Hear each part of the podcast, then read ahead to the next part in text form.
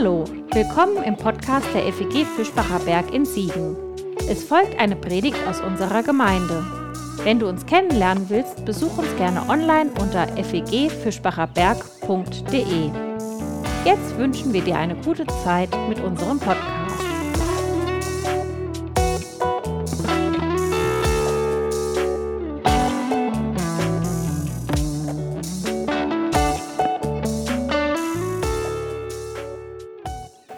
War jemand von euch zufällig in den letzten Tagen mal am Siegufer unterwegs? Da, ich sehe einzelne Hände. Möglicherweise ist euch eine kleine Ungereimtheit aufgefallen oder ihr habt in der Zeitung davon gelesen. Das Kunstkollektiv Manege hat im Rahmen einer Kunstaktion in den vergangenen Tagen eine der Silberweiden gefällt und angeregt, den Stumpf jetzt als Mahnmal für unseren Umgang mit der Natur stehen zu lassen. Gibt es eine Petition, kann man gerne unterschreiben, online oder auch nicht. Ähm, nebenbei bei richtiger Pflege, wenn man sich jetzt gut um das Bäumchen kümmert, wird es wohl äh, im nächsten Jahr auch wieder austreiben. Das ist wohl nicht tot. Wir dürfen gespannt sein. Es ist klar aber, dass äh, diese Geschehnisse rum um dieses Bäumchen die Gemüter in der Stadt einigermaßen erhitzt haben. Ich glaube, mittlerweile wurde auch Strafanzeige gestellt und der Staatsschutz äh, ist alarmiert sozusagen, weil es eine politische Aktion ist. Also riesiger Rattenschwanz, der da dranhängt, hat die Stadt erhitzt. Und wenn ich so die Kommentarspalten lese, dann ist meine persönliche Meinung zu dieser Aktion, äh, glaube ich, nicht unbedingt mehrheitsfähig und ich vermute auch hier im Saal nicht unbedingt. Aber da können wir gerne nachher drüber ins Gespräch kommen. Wie dem auch sei, mir geht es nicht um die Frage, was Kunst ist, was Kunst kann, was Kunst vielleicht darf. Interessant ist aber, dachte ich im Blick auf unseren heutigen Predigtext, dass im Herzen Siegens nun ein Baumstumpf als Mahnmal zur Erkenntnis und als Erinnerung an das Leben steht. Ein Baumstumpf der Erkenntnis und des Lebens. Wie der Zufall es will, haben wir es heute in unserem Text mit genau derselben Sache zu tun. Und bevor jemand auf dumme Gedanken kommt, ich hatte mit dieser Aktion nichts zu tun.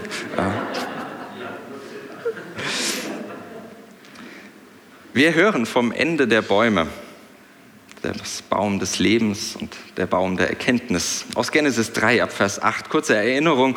Gerade hatten die Menschen die Menschheit vom Baum der Erkenntnis genascht und diese Erkenntnis tatsächlich in all ihrer Ambivalenz, in ihrer Zweideutigkeit und Unsicherheit erfahren. Und sie sind hineingefallen in das Leben, wie wir es kennen. Unsicher. Zweideutiges Leben. Und die Menschheit beginnt erwachsen zu werden.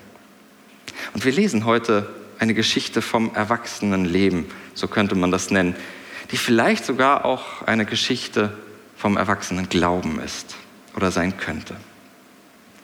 Aus Genesis 3 ab Vers 8 und wieder nach der Übersetzung, die nicht ganz eingängig ist, aber diese bekannten Texte in schöne neue Worte packt, nach der Übersetzung von Martin Buber.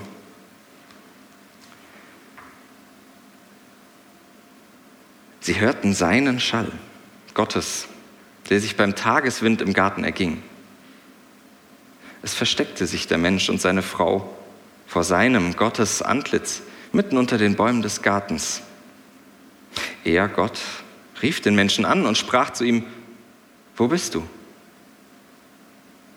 Er sprach, deinen Schall habe ich im Garten gehört und fürchtete mich, weil ich nackt bin, und ich versteckte mich.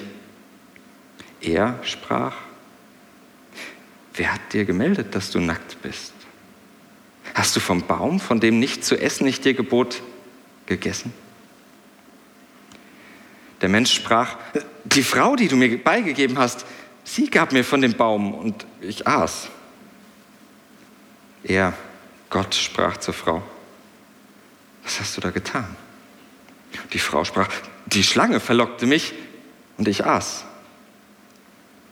Er, Gott sprach zur Schlange, weil du das getan hast, sei verflucht, vor allem Getier und vor allem Lebendigen des Feldes. Auf deinem Bauch sollst du gehen und Staub sollst du fressen alle Tage deines Lebens. Feindschaft stelle ich zwischen dich und die Frau, zwischen deinem Samen und ihren Samen. Er stößt dich auf das Haupt, du stößest ihm in die Ferse. Zur Frau sprach er, Mehren Mehren will ich deine Beschwernis, deine Schwangerschaft In Beschwer sollst du Kinder gebären. Nach deinem Mann soll deine Begier, sei deine Begier, er aber walte dir ob. Zu Adam sprach er, weil du auf die Stimme deiner Frau gehört hast und von dem Baum gegessen hast, den ich dir verbot, sprechend, iss nicht davon, sei verflucht der Acker um deinetwillen. In Beschwer sollst du von ihm essen alle Tage deines Lebens. Dorn und Stechstrauch lässt er dir schießen. So ist denn das Kraut des Feldes. Im Schweiß deines Antlitzes magst du Brot essen, bis du zum Acker kehrst, denn aus ihm bist du genommen. Denn Staub bist du und zum Staub wirst du kehren. Der Mensch rief den Namen seiner Frau, Chava, Leben oder Eva denn sie wurde Mutter alles Lebendigen. Er, Gott, machte Adam und seiner Frau Röcke aus Fell und kleidete sie. Er, Gott, sprach, da der Mensch geworden ist, wie unser einer im Erkennen von Gut und Böse. Und nun könnte er gar seine Hand ausschicken und auch vom Baum des Lebens nehmen und essen und in Weltzeit leben. So schickte er, Gott, ihn aus dem Garten von Eden, den Acker zu bedienen, daraus er genommen war. Er vertrieb den Menschen und ließ vor dem Garten von Eden ostwärts die Keruben wohnen und das Lodern des kreisenden Schwerts, den Weg zum Baum des Lebens zu hüten. Ihr könnt, wenn ihr möchtet, den Text auf dem Smartphone nochmal nebenher lesen lassen. Er ist ein bisschen zu lang, um ihn hier in Gänze äh, anzuzeigen. Also wenn ihr möchtet, könnt ihr den Code scannen oder auf die Adresse gehen. Handynutzung ausdrücklich erlaubt. Was für eine grandiose Erzählung. Eine, die man wohl nie erschöpfend zu fassen bekommt, das werden wir auch heute nicht versuchen, aber auf relativ kleinem Raum erzählt sie so unglaublich viel über das Leben. Davon werden wir heute nur einen klitzekleinen Bruchteil anreißen. Und bevor wir damit einsteigen, habe ich noch so ein bisschen nützliches Wissen, würde ich sagen, vielleicht auch unnützes Wissen, wer weiß, mitgebracht mit dem Ziel, diese Texte noch ein bisschen besser zu verstehen, diese Urgeschichte noch ein bisschen besser und näher an sich heranzulassen. Und das nützliche Wissen ist bloß ein Wort, allerdings ein Fremdwort. Es lautet Äthiologie. Hat das schon mal jemand von euch gehört? Ja, Mediziner, genau. Medizinerinnen können damit was anfangen oder man müsste Theologie studiert haben. Äh, eins von beidem. Dann hat man damit vielleicht schon mal was gehört. Kommt von Aitia und äh, Logos die Rede vom Ursprung, vom Grund. Nicht schlimm, wenn ihr das noch nie gehört habt äh, und auch nachher wieder vergesst, kein Problem. Es geht mir um die Sache. Denn damit bezeichnet man eine bestimmte Erzähltechnik, eine Art und Weise, bestimmte Sachen zu erzählen. Und es ist nicht so ganz schwer zu erraten, dass die Urgeschichte in weiten Teilen den Charakter einer Äthiologie hat oder einen äthiologischen Charakter, dem ähnelt, Dinge davon aufgreift. Teilweise sagt sie es sogar selbst, etwa wie wir es in der vorletzten Episode gehört haben in Genesis 2, Vers 24, darum, also wegen der Erschaffung des einen Menschen aus dem anderen, lässt ein Mann seinen Vater und seine Mutter und haftet seiner Frau an und sie werden zu einem Fleisch. Bisschen komplizierter der Satz, aber die Leute haben, kennen das, kennen diese Situation, dass zwei Menschen miteinander leben und erklären sich das aus der Erschaffung des einen aus dem anderen Menschen. Ganz kurz gesagt, und das, was mir daran wichtig ist, eine äthiologische Erzählung redet über das Heute. Sie redet über heutige Erfahrungen und zwar so, dass sie einen Grund in der Vergangenheit erzählt. Erzählt, wo das herkommt. Sie will gegenwärtige Erfahrung durch eine Erzählung von damals verständlich machen. Sie will ihr einen Sinn geben, ihre Bedeutung unterstreichen. Das war in der Serie bisher immer wichtig, immer wieder und auch deutlich. Diese Erzähl Texte erzählen von heute. Sie erzählen nicht von irgendwem, irgendwann, irgendwo, sondern von mir, von uns. Und sie tun das im Gewand der Vergangenheit. Aber es geht immer um das Heute. Derer, die es erzählt haben, irgendwann vor vielen Hunderten von Jahren, aber auch das Heute derer, die diese Geschichten immer wieder hören. Nochmal anders gesagt, die Urgeschichte die erklärt nicht, warum wir so und so geworden sind, sondern sie klärt darüber auf, wie wir noch immer sind. Warum das wichtig ist zu verstehen, das steckt auch ein bisschen im heutigen Text drin. Denn wenn man diese Texte nur als Vergangenheit, als das, was irgendwann einmal war, liest, dann versteckt man sich vor ihrer eigenen Bedeutung, vor ihrer eigentlichen Bedeutung und flieht ein Stück weit vor sich selbst und flieht auch vor dem Leben.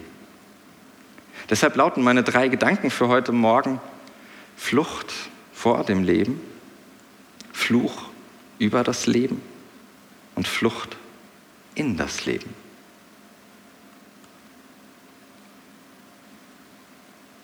Plötzlich ist alles anders. Das Leben nicht mehr, wie es mal war. Da ist diese neue Erkenntnis. Und es kann nicht weitergehen wie bisher. Vielleicht kennst du das. Hätte ich das gewusst, ich hätte den Weg nicht eingeschlagen. Vielleicht sehnst du dich in manchen Teilen deines Lebens, deiner Erfahrung, manches auch vielleicht in deinem Glauben zurück, in diese erste anfängliche Naivität, als das Leben noch so leicht und so einfach war, so fast kindlich. Vielleicht kennst du aber auch die Erfahrung, das war einmal. Aus kindlich wird dann schnell kindisch und wenn man es zu lange treibt. Ein kindisches Versteckspiel. Der Mensch läuft dann weg vor den Realitäten des Lebens im unangenehmen Niemandsland, irgendwo zwischen Kindheit und Erwachsenwerden.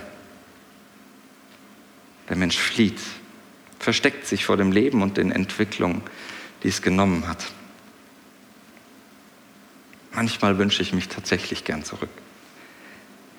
Ich würde gern wieder sorgloser, ohne so viele Gedanken bei großen Online-Händlerinnen bestellen können. Würde gern wieder ungezwungener mein Auto über die Straßen bewegen. Und ja, irgendwie würde ich auch gern wieder unbeschwerter glauben. Aber ich habe vom Baum der Erkenntnis genascht. Und dahinter gibt es kein Zurück. Klammer auf, und das ist eine sehr wichtige Klammer, das ist nicht zu verwechseln mit einem Baum der Wahrheit. Das ist was anderes. Den gibt es zum Glück auch nicht. Baum der Erkenntnis ist etwas anderes. Erkenntnis ist das, was mir einleuchtet. Das, was mich persönlich überzeugt hat.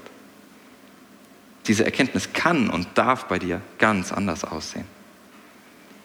Nur über die Fakten, da sollten wir uns grob einig sein, aber die Erkenntnis, das, was das mit dir macht, die persönliche Überzeugung, das ist nicht gleich Wahrheit. Klammer zu. Und manche meiner Erkenntnisse, die lassen mich fast nackt vor dem Leben stehen. Sie beschämen mich. Erkenntnisse über teilweise unwürdige Arbeitsbedingungen, nicht nur in der Versandbranche, über die katastrophalen Folgen unseres Umweltverhaltens, darüber, was ich noch sinnvoll glauben kann und was nicht mehr. Und vielleicht kennst du diese oder ähnliche Erkenntnisse aus deinem Leben. Mindestens auf den ersten Blick und anfängliche haben sie vielleicht das Leben schwieriger gemacht, als es irgendwann mal war, komplizierter, nicht mehr so leichtgängig. Und dieses Gefühl, hätte ich doch mal nicht, das zieht einem eben manchmal mehr als nur die Schuhe und die Socken aus. Und ich möchte mich verkriechen, fühle mich schutzlos vor dieser Erkenntnis, ausgeliefert, nackt. Und eigentlich will ich gar nicht mit diesem neuen, anspruchsvollen, komplizierten Leben konfrontiert werden. Will den Kopf in den Sand stecken oder wenigstens den nackten Hintern im Gebüsch verstecken. Hauptsache weg von diesem Geräusch des neuen, komplizierten Lebens. Aber weglaufen geht nicht. Etwas ruft mir hinterher, konfrontiert mich mit dem Leben, so kompliziert, wie es jetzt nun einmal geworden ist. Findet mich, ruft mich. Man kann unsere Geschichte als so eine Art Geschichte vom Erwachsenwerden erzählen. Es gibt viele andere Arten, wie man die Geschichte erzählen kann aber auch als Erwachsenwerdensgeschichte. Und wie schwierig das ist, das zeigt dieser Versuch des Verstecksspiels vor dem Leben. Denn er wird zur kindischen Flucht. Ich war es nicht. Ich doch nicht. Ich habe damit nichts zu tun. Eigentlich bist du ja selbst schuld. Hättest es ja auch anders machen können. Du bist schuld. Nein, das ist nicht meine Verantwortung. Ich bin verführt worden. Ich konnte überhaupt nichts dafür. So klingt der Mensch, der nicht erwachsen werden will. Nur hat er leider keine Wahl. Ich habe leider keine Wahl. Denn zum Erwachsenwerden gehört es, Verantwortung zu übernehmen. Verantwortung für das eigene Tun, für das eigene Entscheiden. Und das ist das Dilemma, diese Zerrissenheit unseres Sündenfalls, wie wir in der letzten Episode gesehen haben. Denn der Mensch kann es eigentlich nicht. Und doch muss er es. Kann eigentlich nicht entscheiden und diese Verantwortung übernehmen und doch muss er es. Das ist Teil des Erwachsenenlebens. Und wir hören hier diese dramatische Geschichte davon, wie es ist, in so ein erwachsenes Leben hineinzuwachsen. Mit Mitte 30 habe ich so langsam eine Idee davon, warum so eine Geschichte erzählenswert ist. Wie voll das Leben mit diesen Dilemmasituationen ist, in denen ich entscheiden muss, aber merke, ich kann es nicht. in denen ich etwas entscheiden muss oder nicht nur ich, in denen wir, in denen Menschen etwas entscheiden müssen, was eigentlich kaum zu entscheiden ist. Erkenntnisse, die das Leben so viel beschwerlicher machen, als es früher einmal war, wenigstens bei mir. Und manchmal fliehe ich vor diesem Leben. Möchte es zumindest, auch wenn es mich geradezu täglich mit diesem Geräusch des Abendwindes wieder einfängt, mich wieder einholt, mich findet, ja, mich nicht selten in Frage stellt, Mensch, wo bist du eigentlich?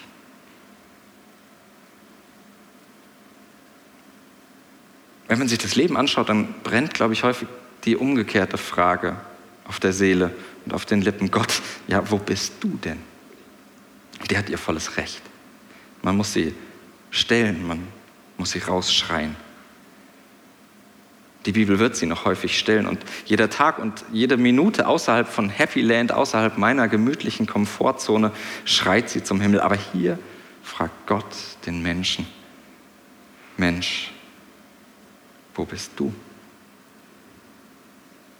Kannst du Verantwortung übernehmen für dein Handeln, deine Entscheidung? Da habe ich Angst. Verantwortung zu übernehmen. Merke, wie es mich in meine gut gehegten Verstecke treibt,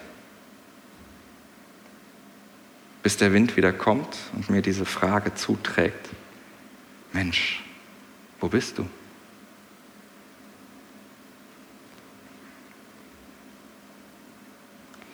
Unsere Geschichte weiß aber nicht nur etwas von Verantwortung. Sie weiß noch mehr vom Leben, in dem es um diese Verantwortung geht. Genauer gesagt vom Fluch über das Leben. Sie weiß davon zu erzählen, wie verflucht das Leben sich manchmal anfühlt. Ich weiß, das klingt hart und fast zu hart für einen Sonntagmorgen. Und dann sind es auch noch drei Flüche. Schlange, Schwangerschaft und Arbeit.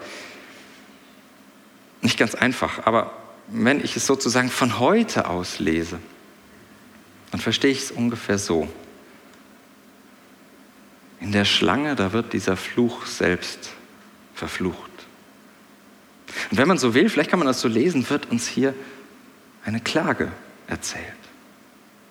Die Klage darüber, dass das Leben überhaupt so kompliziert ist, dass es überhaupt diese Dilemmasituationen mitbringt, dass es diese Versuchung der Erkenntnis mitbringt. Dann wird dieser Text, dieser Abschnitt zu einem schreienden Fluchen darüber, dass das Leben so anstrengend, so kompliziert ist. So kompliziert, wie es manchmal ist, in all seiner Notwendigkeit zu entscheiden, zu urteilen, gut und schlecht auseinanderzuhalten. Eine Klage darüber, dass das Erwachsensein und Werden manchmal einfach schmerzhaft ist. Im Leben und oftmals auch im Glauben. Weil diese wohlige Naivität von früher sich plötzlich oder nach und nach aufgelöst hat. Und jetzt muss ich selbst entscheiden aus all den Möglichkeiten, muss wählen, muss sorgsam und manches Mal mit großer Mühe prüfen. Prüfen, was mich im Leben trägt. Und manches loslassen lernen. Manchmal sogar das Paradies. Das ist anstrengend, das tut manchmal verdammt weh und fühlt sich vielleicht an, ja, wie ein Fluch, hinter den man eigentlich gern zurück möchte den man eigentlich gerne ungeschehen machen möchte. Ich selbst habe das ehrlich gesagt relativ reibungslos erlebt, sowohl im Leben als vor allem auch im Glauben. Ich kenne zwar dieses davor und danach im Erwachsenwerden des Lebens und Glaubens, aber der Übergang, der war bei mir wenig schmerzhaft. Er war für mich irgendwie eine ersehnte Befreiung. Und trotzdem ist mir die Schwere dieses nicht mehr so unbeschwerten Lebens und Glaubens ganz bekannt, weil ich nicht mehr so einfach glauben kann. Ich erlebe das als Freiheit, die zwar manchmal echt verflucht anstrengend ist, aber mich befreit aus dem goldenen Käfig eines vermeintlichen Paradieses, das aber vielleicht ohnehin für mich nur eine Illusion war. Aber das ist nur meine Geschichte, deswegen so wichtig. Es gibt keinen Baum der Wahrheit, nur einen Baum der Erkenntnis, meiner Erkenntnis. Es gibt andere Geschichten und es gibt ganz andere Bedürfnisse, das weiß ich. Aber mich fängt dieser Fluch irgendwie auf, weil er meine Geschichte erzählt. Von meiner gelegentlichen Feindschaft mit dem Leben, die mir zugleich aber Freiheit ist und darin dann irgendwie auch Segen. Übrigens hat man in diesem letzten Satz, wo die Nachkommen der Frau der Schlange den Kopf zertreten und die Schlange ihnen dann in die Ferse beißt, gern als eine Vorausschau auf das Kreuz gedeutet. Und das ist überhaupt nicht dumm. Das kann man gut machen, weil das Kreuz eine ganz ähnliche Geschichte erzählt wie diese Geschichte von der Schwere des Lebens und von der Erlösung, die zugleich darin liegt. Das kann man wirklich machen, aber gemeint ist es vom Text hier auf gar keinen Fall. Und ich finde, eine andere Stelle ist noch viel besser mit dem Kreuz in Verbindung zu bringen, aber dazu gleich. In diesem ersten Fluch über die Schlange, da wird ein Fluch über das Leben selbst herausgebrüllt. Leben, warum um aller Welt bist du nur so kompliziert? Ein klagender Schrei über all das, was das Leben so bedrückend und anstrengend macht. Der zweite und der dritte Fluch, die knüpfen daran an, denn sie erzählen noch einmal, wie beschwerlich das Leben ist. Gerade weil es so zweideutig zwischen gut und schlecht daherkommt. Das Leben selbst, das wohl nirgends so intensiv zum Ausdruck kommt wie in einer Geburt. Und die Bedingungen des Lebens rundherum, die mit mühevoller Arbeit be- und erwirtschaftet werden müssen. Kurz das ganze Leben. Oder anders gesagt, es gibt einfach keinen Rückzug ins Paradies. Nicht mal einen Urlaub unter paradiesischen Bäumen. Und ja, das hat schon durchaus pessimistische Tendenzen. Ist nicht so ganz einfach. Und spiegelt wieder, mit welchen mühsamen Lebenserfahrungen die ErzählerInnen unserer Geschichte zu kämpfen hatten wie sie Geburt erlebt haben, wie sie die Arbeit immer wieder erlebt haben. All das liegt drin in dieser Geschichte. Aber vergessen wir nicht die Kehrseite. Die Kehrseite all dessen, dieser Flüche. Und diese Kehrseite lautet, der Mensch hat das Leben. Er kann es sogar weitergeben. Die Menschheit kann Leben weitergeben. Wie krass. Und wir sind in der Lage, es zu kultivieren, es zu bearbeiten, für unseren Lebensunterhalt zu sorgen. Wohlgemerkt, als Gemeinschaft können wir für unseren Lebensunterhalt sorgen, für das Leben sorgen. Mann und Frau sind hier sprachlich noch immer nicht so klar getrennt, wie das den Anschein macht. Erst nach den Flüchen bekommt der weibliche Mensch einen Namen, ihre Individualität, Erkennbarkeit. Und was man dazu noch sagen muss, das Patriarchat, die Herrschaft der Männer über Frauen, egal in welcher Hinsicht, und sei es nur in der Sprache äh, des angeblichen generischen Maskulinus, die ist keine Schöpfungsordnung, sondern ein Fluch. Das Patriarchat ist ein Fluch, biblisch betrachtet. Da hilft auch nicht der Hinweis, Mann und Frau seien zwar gleichwertig, haben aber unterschiedliche Aufgaben. Mal rein innerhalb des Textes betrachtet ist das noch mehr Teil des Fluchs. Diese Aufteilung auf bestimmte Rollen, das ist der Fluch. Sie wird im Rahmen der Verfluchung genannt. Und es ist biblisch betrachtet ein Fluch, dass die Aufgaben so ungleich verteilt sind. Also, wer bibeltreu sein will, muss eigentlich Feministin sein. Die Kehrseite der Flüche ist die unglaubliche Fähigkeit des Menschen, für das Leben zu sorgen. Nehmen wir das mit, behalten wir uns das auf jeden Fall. Die Kehrseite der Flüche ist die unglaubliche Fähigkeit des Menschen, für das Leben zu sorgen. Wir können das. Oder könnten es angesichts der bevorstehenden klimatischen Katastrophen, muss man schon ein bisschen daran zweifeln, ob da den Menschen nicht zu viel zugetraut ist. Aber hey, nehmen wir es mal hin, wie es da steht. Wir können das. Nehmen wir es als Motivation, als Herausforderung, als Ermutigung. Wir können für das Leben sorgen. Die Menschheit ist eigentlich in der Lage, sich um das Leben zu kümmern. Also tun wir es doch endlich. Denn was bei alledem auffällt, der Mensch, die Person, die wird nicht verflucht. Der Mensch wird nicht verflucht. Seine Lebensumstände, ja. Auch das Leben, in das der Mensch hineingeworfen ist, ja. Die Beschwernisse und Versuchungen seines Lebens, sowieso. Darüber kann man ja auch wirklich fluchen und manchmal schreien. Aber nicht er selbst. Kein Fluch über den Menschen. Kein Fluch über dich. Du wirst nicht verflucht. Gott traut dem Menschen zu, traut dir zu, dich um das Leben zu kümmern. Für das Leben zu sorgen. Das traut Gott uns zu. Und das bringt uns zum letzten Gedanken, denn auch und gerade als sich kümmernder Mensch ist die Menschheit Ebenbild Gottes. Denn Jahwe Gott, von dem hier erzählt wird, ist eine sich kümmernde Gottheit. Der Reformator Johannes Calvin legt die Namensnennung Evas oder Chavas so aus. Als Adam hörte, dass Gott ihm das Leben noch beließ, da fasste er neuen Mut und fühlte sich wie neu geschaffen. Deshalb gab er seiner Frau den Namen einer Lebensspenderin. Gott belässt der Menschheit ihr Leben.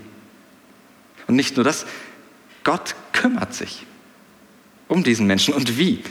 Das ist mir ja offen gesagt immer viel zu wenig beachtet worden. Er, Gott, machte Adam und seiner Frau Röcke aus Fell und kleidete sie. Dass Gott sich um Kleidung kümmert, ist an sich schon bemerkenswert. Und die erste kultivierte Handlung in der Bibel, die tut Gott selbst. Von Gott wird hier so erzählt, dass die beschämende Nacktheit des Lebens überwunden wird. Dieses nackt vor dem Leben stehen. Sie wird zugedeckt. Der Mensch wird in gewisser Weise mit seiner Nacktheit und dem Leben versöhnt. Wenigstens vor weiterer Beschämung in Schutz genommen. Er bleibt natürlich letztlich ein Nackter, einer, dem manchmal der Schutz vor der eigenen Erkenntnis fehlt. Eine, die mit dem ungeschönten Leben nicht klarkommt ohne gelegentliche Beschämung, aber geschützt mit Kleidern. Und die christlich-jüdische Tradition nennt das mit einem Wort Gnade. Da sein dürfen und leben können gegen alle inneren und äußeren Widerstände. Gnade. In aller Nacktheit da sein zu dürfen. Gnade. Aber nicht nur das, und das bringt uns in Richtung Kreuz. Und das fasziniert mich an diesem unscheinbaren Sätzchen fast noch mehr.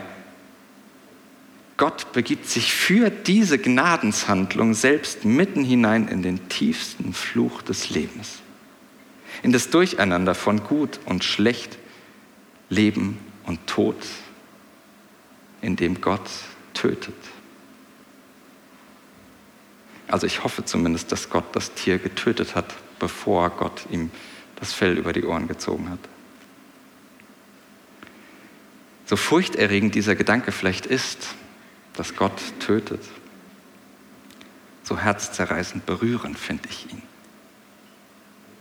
Gott begibt sich selbst hinein in diesen Fluch des Lebens zwischen Leben und Tod, damit sie sich um den Menschen und die Menschheit kümmern kann. Gott macht sich solidarisch mit der Menschheit. Mit der Menschheit, die unter dem Fluch der Konkurrenz zwischen Mensch und Tier lebt. Auch das Teil des Fluches. In diesen Fluch begibt Gott selbst sich hinein und mit aller Vorsicht sei gesagt, im Zweifel eben für den Menschen. Im Zweifel für den Menschen. Das ist die Geschichte Gottes. Im Zweifel für den Menschen. Die Geschichte Gottes in der Bibel, von den ersten Anfängen bis zu ihren letzten Zeilen, im Zweifel für die Menschheit. Im Zweifel für ein menschliches Leben. Und ja, gerade wie auch hier in diesem kurzen kleinen Verschen, manchmal in aller Zweifelhaftigkeit, nicht allglatt, sondern manchmal schmutzig und schmerzhaft, wie das Leben. Fast so schmerzhaft wie ein gefällter Baum. Und ich glaube, dort hineinzuwachsen, das heißt, erwachsen zu werden, in diese Geschichte hineinzuwachsen, sich in diesen Gott hineinfallen zu lassen. Das heißt, erwachsen zu glauben. Und das ist nicht zuletzt der Lebensweg, den Jesus beschritten hat. Jesus, der den Einsatz Gottes in dieser Zweifelhaftigkeit, mitten in diesem Fluch an sich selbst erlebt hat. Das ist die Geschichte von einem Gott, der sich kümmert bis zum Kreuz. Dem Kreuz, einem, ja, gefällten Baum. Eine überwältigende Geschichte, eine schonungslos ehrliche Erzählung vom Leben. Und ich weiß nicht, ob du das nachvollziehen kannst, aber mich tröstet diese Geschichte. Mich tröstet das, weil ich Gott nicht irgendwo außerhalb des Lebens suchen muss, sondern weil ich meinen Gott mittendrin erlebe. Ein Gott, der sich nicht vor diesem Fluch scheut, sondern damit zu tun haben will. Meinetwegen, deinetwegen. Ein Gott, der sich selbst zweifelhaft macht für mich und für dich. Und der göttliche Friede mache uns aufmerksam für das Leben, wie es ist. Amen. Das war's für heute keine neue Folge zu verpassen, kannst du den Podcast einfach auf deinem Smartphone abonnieren. Mehr Informationen findest du unter fegfischbacherberg.de. Wenn es dir gefallen hat, lass uns gerne einen Kommentar oder eine Bewertung da und sag es weiter. Tschüss und vielleicht bis zum nächsten Mal.